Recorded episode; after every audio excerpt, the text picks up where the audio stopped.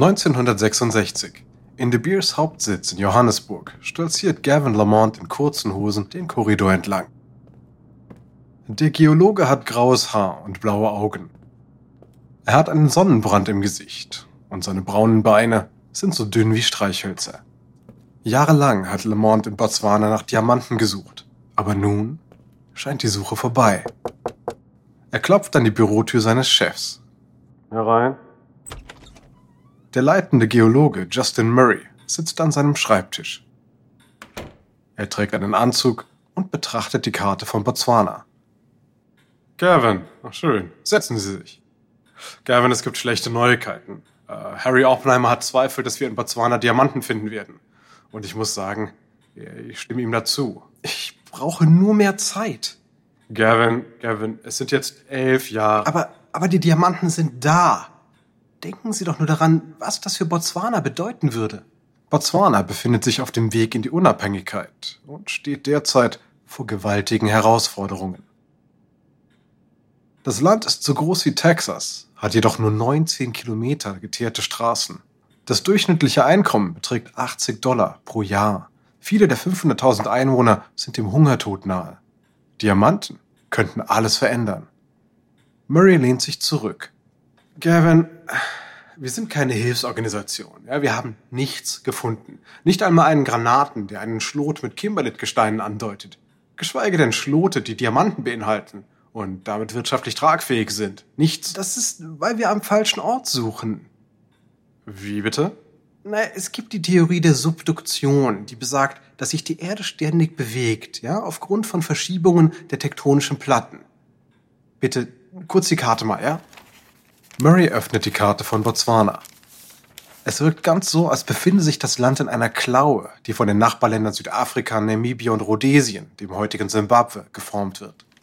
Lamont zeigt auf die Grenze zu Rhodesien. So, wir konzentrieren uns hier auf den Fluss. Was aber, wenn der Fluss vor Jahrmillionen durch Subduktion geteilt wurde? Ja, wenn das passiert ist, sollten wir eigentlich hier suchen. Lamont deutet auf ein Gebiet weiter westlich. Murray sieht ihn traurig an. Gavin, ich glaube, Sie waren zu lange in der Wüste. Aber gut, gut. Ich gebe Ihnen noch drei weitere Monate Zeit. Lamont grinst, aber er weiß, dass es nur ein kurzer Aufschub ist. Selbst wenn er richtig liegt, befinden sich die Beweise in einer 3000 Quadratkilometer großen abgelegenen Wüste. Die Zeit ist gegen ihn und Botswana.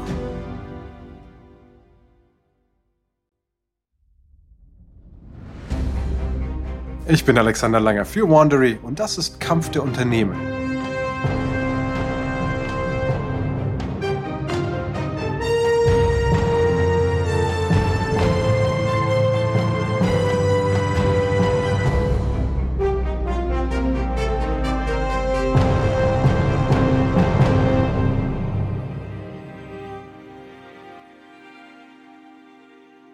In der letzten Folge stellte De Beers einen Agenten an, um Schmuggler in Sierra Leone zu fangen und schloss einen Geheimpakt mit den Sowjets, um sie im Kartell zu behalten.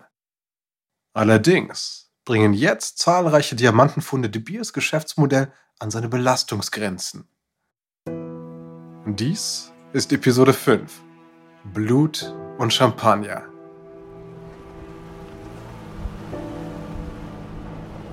April 1967, Botswana. Ein staubiger Truck donnert über die trockenen Ebenen der Kalahari-Wüste. Gavin Lamont lehnt sich über das Lenkrad und drückt aufs Gaspedal. Sein Assistent Jim Gibson sitzt auf dem Beifahrersitz. Die Fahrt ist sehr holprig. Vor 40 Minuten erst hat Lamonts Team einen sehr vielversprechenden Fund gemeldet, den er nun selbst überprüfen will. Seit seinem Aufschub hat er große Fortschritte gemacht. Ende 1966 hatte Lamonts Team einige vielversprechende Erdproben und nimmt nun das Gebiet nahe der riesigen Salzebene der Kalahari-Wüste ins Visier. Der Truck wackelt und Gibson stößt seinen Kopf am Dach an. Oh, oh, wow, oh, oh, sehen Sie mal. Das ist Manfred. Lamont bremst, springt aus dem Truck und rennt Manfred entgegen. Manfred, was gibt's? Diamanten. Wir haben Diamanten. Ja, wir sollten nicht voreilig sein. Nein, nein, nein, nein, nein. Hier, hier, hier. Manfred streckt die Hand aus. Auf seiner Handfläche liegt ein kleiner Rohdiamant. Lamonts Augen werden groß. Solche Diamanten kommen normalerweise nur tiefer im Boden vor. Sie haben das in den Proben gefunden? Ja, hier, hier muss es sein. Hier. Lamont lächelt. Oberflächenproben enthalten normalerweise keine Diamanten. Und wenn doch, ist es ein Riesenfund. ich höre den Scotch. Das muss gefeiert werden. Sie haben gerade die erste von drei Lagerstätten gefunden. Botswanas Präsident Seretse Khama handelt deshalb ein unglaubliches Geschäft mit De Beers aus. Normalerweise haben Regierungen kein Mitspracherecht, aber Botswana einigt sich mit De Beers auf eine gleichwertige Partnerschaft. Khama verwendet den Gewinn, um Schulen, Straßen, Krankenhäuser und Kraftwerke zu bauen. Innerhalb von zehn Jahren entwickelt sich Botswana von einem hungerleidenden Land zu einer postkolonialen Vorzeigedemokratie. Für De Beers ist Botswana allerdings ein zweischneidiges Schwert. Um sein Monopol und die Diamantenpreise hochzuhalten, muss man jetzt Botswanas Edelsteine kaufen, darf aber nur einen kleinen Teil davon auf den Markt bringen. In den 80er Jahren erstickt De Beers fast an der Menge der Diamanten, da man jedes Karat aus Afrika und der Sowjetunion aufkauft. Und ein weiterer Fund wird De Beers jedoch bald sehr viel mehr Magenschmerzen bereiten. Anfang 1982. De Beers Hauptsitz Johannesburg. In einem Konferenzzimmer schaut der De Beers-Chef Harry Oppenheimer seinen australischen Gast überrascht an. Ein nicht exklusives Geschäft. Das ist nicht gerade das, was wir uns vorstellen. Der Australier verschränkt die Arme.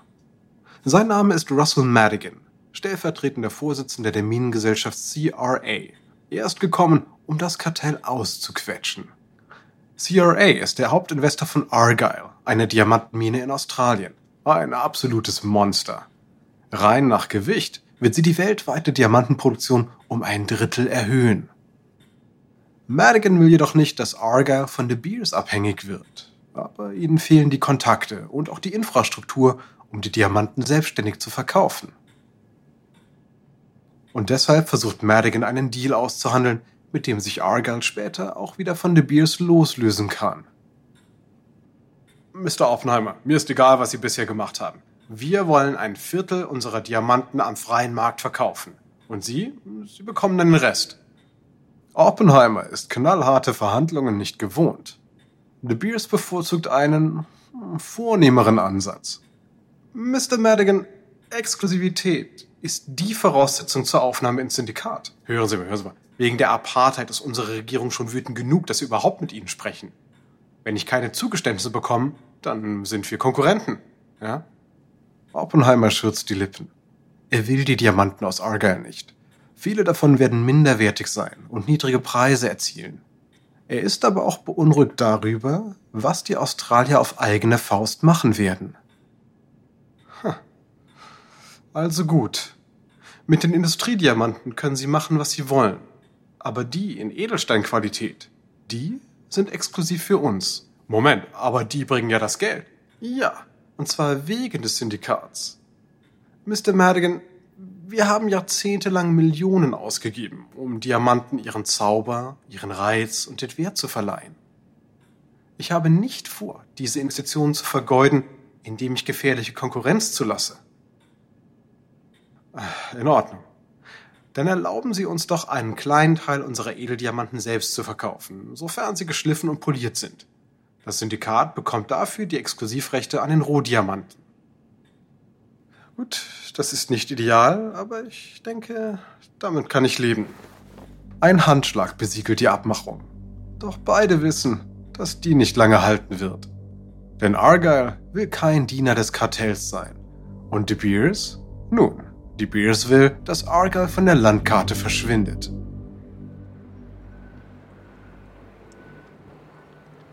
(1986) Das australische Outback, 3000 Kilometer von Perth. In Argyle ist die Förderung angelaufen. Trucks, beladen mit roter Erde, rollen aus dem Tagebau. Vorbei an Termitenhügeln und hochragenden Affenbrotbäumen. 11.000 Tonnen Gestein werden hier täglich aus der Grube abtransportiert. Mit einem täglichen Ertrag von etwa 15 Kilo ist Argyle damit die produktivste Diamantenmine der Welt. Und dennoch herrscht im Büro von Argyle-Boss Mike O'Leary dicke Luft. Er liest den aktuellen Bericht von De Beers Team in Perth, das seine Diamanten bewertet. Keine guten Nachrichten. O'Leary blickt den Leiter, der ihm den Bericht gab, finster an. Der Wert ist also wieder gesunken, ja? Ja, die Qualität der Diamanten scheint zu sinken, je tiefer wir graben.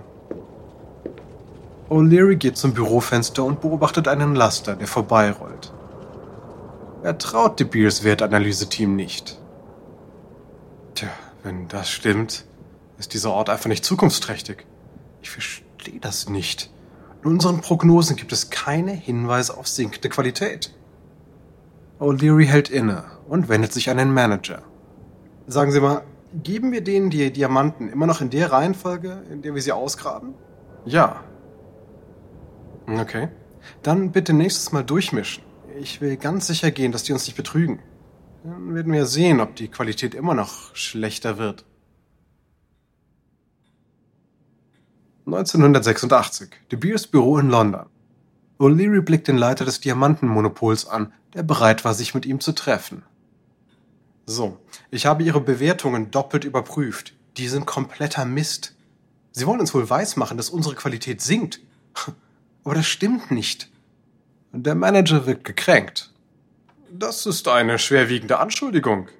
Was meinen Sie denn mit doppelt überprüft?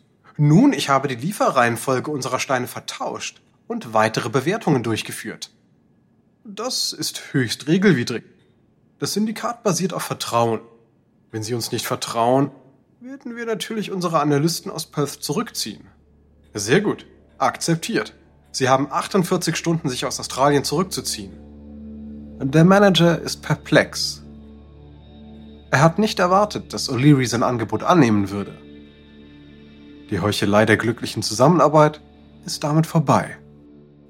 Von nun an wird es zwischen De Beers und Argyle sehr ungemütlich. Argyle stellt schnell sein eigenes Team zusammen, während die Diamantenberge weiter steigen. Sobald dieses bereit ist, wollen die Manager das Kartell verlassen. Sie wissen aber auch, dass das Verlassen leichter gesagt als getan ist. 1981, die Republik Zaire, bekannt als die Demokratische Republik Kongo, verlässt das Kartell und hofft sein eigenes Geld mit dem Verkauf von Diamanten zu machen. De Beers reagiert, indem das Unternehmen Unmengen ähnlicher Diamanten auf den Markt bringt. Denn dadurch halbiert sich Zaires Diamantenpreis von 3 Dollar pro Karat auf nur noch 1,50 Dollar. 1982 kehrte Zaire wieder demütig ins Kartell zurück. Doch anders als Zaire wird Argyle nicht von einem Westentaschendiktator geleitet, der sich und seine Kumpanen reich machen will. Argyles Führungsriege weiß, dass es einen langen Atem braucht, um De Beers zu schlagen. Ihr Plan ist, mit Diamantenschleifern in Indien zu arbeiten, um billigeren Diamantenschmuck für große amerikanische Einzelhändler wie etwa Walmart und Target zu produzieren. Doch damit dieser Plan aufgeht, muss Argyle zuerst Amerika überreden, die minderwertigen Diamanten zu kaufen, die einen Großteil ihrer Edelsteine ausmachen. Also verpassen die Australier den braunen Diamanten ein neues Image, das sie sogleich in ausgewählten Läden in den USA testen. April 1991, Florin Mall, Sacramento, Kalifornien. In einem Schmuckgeschäft sieht ein Verkäufer ein reiches Paar, das sich dem Laden nähert, und er gießt zwei Gläser Champagner ein. Er begrüßt die beiden, als sie eintreten. Einen schönen guten Tag. Darf ich Ihnen australischen Champagner reichen? Der Mann ist überrascht. Australien macht Champagner? Oh ja. Wir bieten Ihnen hier eine australische Kostprobe an, passend zu unserer entzückenden Kollektion von Champagner und Cognac-Diamantenschmuck. Das Paar beugt sich vor und blickt auf die Halsketten, Ringe und Ohrringe, die allesamt mit Argyles Diamanten versehen sind. Bezaubernd, nicht? Die helleren Steine sind die Champagner-Diamanten, die dunkleren die sogenannten Cognac-Diamanten. Und die Frau ist erstaunt. So etwas habe ich noch nie gesehen. Ja, die Diamanten sind ein Wunder der Natur. Sie wurden vor drei Milliarden Jahren geformt und erst kürzlich in Australien gefunden. Die Diamanten von dort gibt es in vielen brillanten Farben, etwa Pink, Gelb, Blau, Cognac und natürlich Champagnerfarben. Und gerade diese leuchten ganz besonders und haben ein einzigartiges Glitzern. Finden Sie nicht auch? Ja, ja, doch. Kann, kann ich mir diese Ohrringe hier bitte genauer ansehen? Ja, das ist ein guter Geschmack. Das Gold hebt nämlich die Brillanz der Champagner-Diamanten hervor. Die Werbung ist erfolgreich genug, um Argyle glauben zu lassen, dass sie mit ihrem Champagnerplan richtig liegen. Aber es wird noch dauern, eine Lieferkette aufzubauen, die die Nachfrage der Einzelhändler auch stillen kann, weshalb Argyle seine Allianz mit De Beers für weitere fünf Jahre erneuert. Doch De Beers hat ganz eigene Pläne. Denn De Beers hat es satt, die Unmengen an minderwertigen Diamanten aus Australien zu kaufen – Argyle muss also endgültig aus dem Weg geräumt werden. August 1992. Ohne Vorwarnung beruft sich De Beers auf sein Recht, den Kauf von Diamanten aus Argyle aufzuschieben. Dadurch laufen dort Unmengen unverkaufte Diamanten auf und die Finanzen der Mine geraten gewaltig in Schieflage. Als nächstes kürzte Beers die Preise der Argyle-Diamanten um 11%. Das Kartell behauptet, dass es keine Wahl hat Schließlich muss es ein Vermögen dafür ausgeben, aus Angola geschmuggelte Diamanten zum Schutz des Monopols aufzukaufen. Durch die Preiskürzung halbiert sich die Gewinnspanne von Argyle. Und nun ist jedes Karat, das geschürft wird, nur noch 1,30 Dollar wert. Da der Hauptkunde seine Käufe verzögert und die Preise drückt, ist Argyle gezwungen, Kosten zu reduzieren und Arbeitsplätze abzubauen. De Beers Angriff kommt just in dem Moment, in dem Argyles Besitzer diskutieren, hunderte Millionen Dollar zu investieren, um die Mine unterirdisch auszubauen. De Beers ist wie eine Schlange um Argyle gewickelt und schnürt der Mine langsam die Luft ab.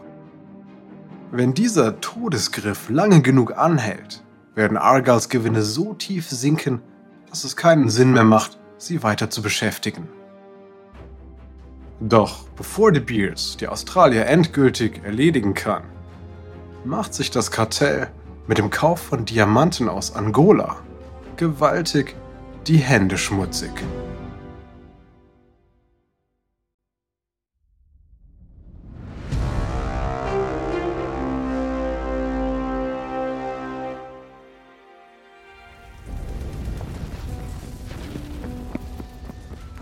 März 1993. Ein junger Mann läuft durch die zerstörten Straßen von Huambo in Angola. Er rennt in ein Haus, in dem er sich mit Freunden versteckt. Die Truppen ziehen ab. UNITA wird gewinnen. Alle blicken ihn ängstlich an. Wenn UNITAs Rebellenarmee sie findet, werden sie getötet oder gezwungen sein, sich ihnen anzuschließen. UNITA belagert Huambo und seine 400.000 Einwohner nun seit 56 Tagen. Während die Rebellen auf den Straßen gegen die Regierung kämpfen, verstecken sich die Leute und verhungern. Nun ziehen die unterlegenen Regierungstruppen ab. Tausende Zivilisten folgen den zurückweichenden Truppen und hoffen auf einen sicheren Ausweg. Aber es gibt keine sicheren Auswege. Die Flüchtenden stoßen auf einen breiten, reißenden Fluss. Da Unita ihnen auf den Fersen ist, gibt es keine andere Wahl. Hunderte Menschen springen in das von Krokodilen heimgesuchte Wasser. Schreiende Eltern sehen hilflos zu, wie die kräftigen Wassermassen ihre Kinder verschlucken. Und nun hat UNITA die Zivilisten eingeholt. Die Soldaten schießen mit Maschinengewehren auf die Menschen im Wasser.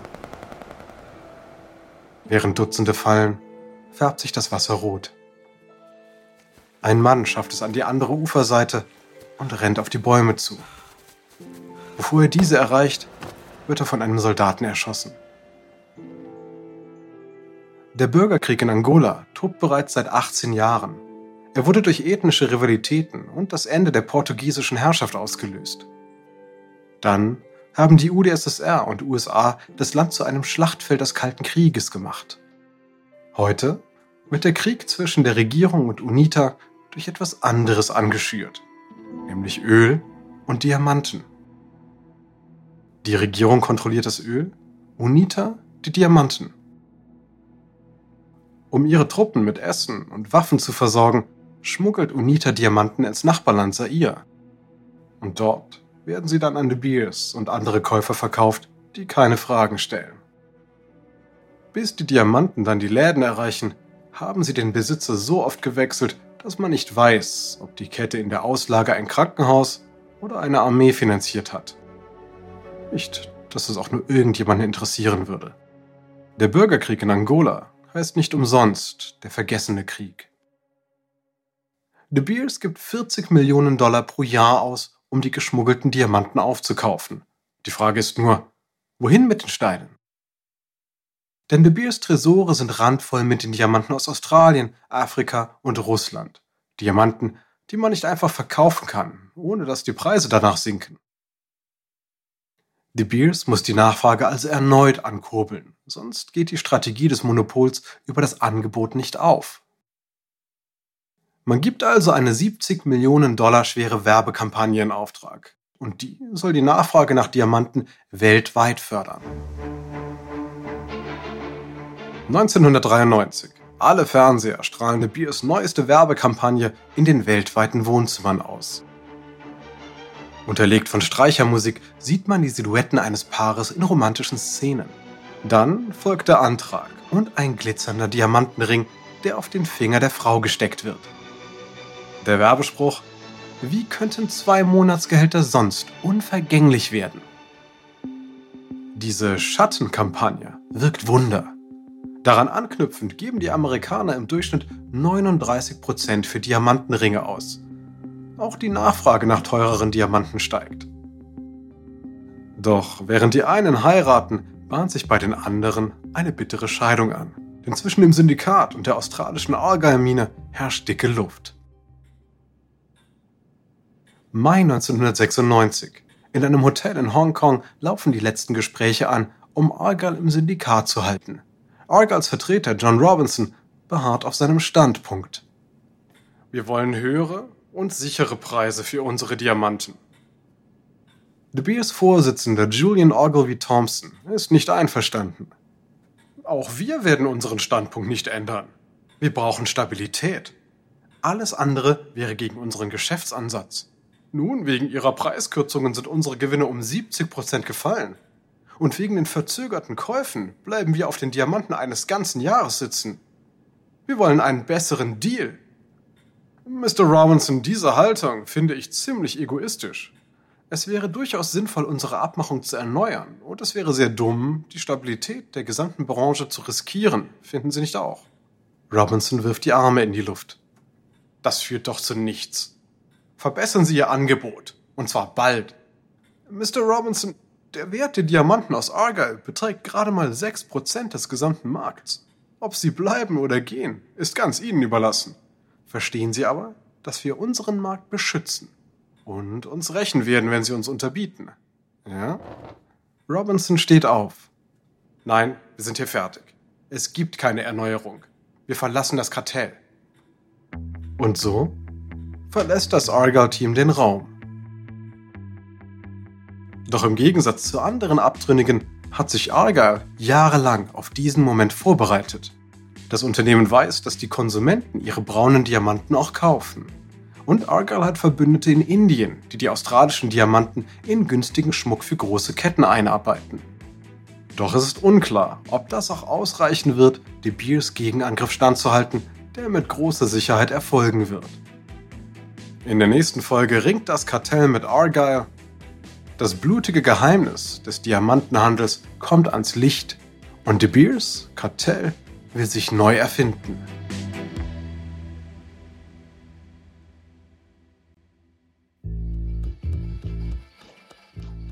Dies ist Episode 5 von Macht der Diamanten aus Kampf der Unternehmen von Wandery. Ein kurzer Hinweis zu den Dialogen. Wir wissen natürlich nicht genau, was gesprochen wurde. Doch die Szenen und Dialoge basieren nach bestem Wissen auf unseren Recherchen. Wenn Sie mehr über die Geschichte der Diamanten erfahren wollen, empfehlen wir Ihnen Diamonds Golden War von Martin Meredith und The Heartless Dawn von Tom Zellner. Ich bin Ihr Sprecher, Alexander Lange. Tristan Donovan hat diese Geschichte geschrieben. Produziert wurde sie von Emily Frost. Karen Lowe ist unsere leitende Produzentin und Redakteurin. Sounddesign von Kylie Randell. Jenny Laura Backman und Marshall Louis sind unsere ausführenden Produzenten. Erstellt von Erna Lopez für Wandery.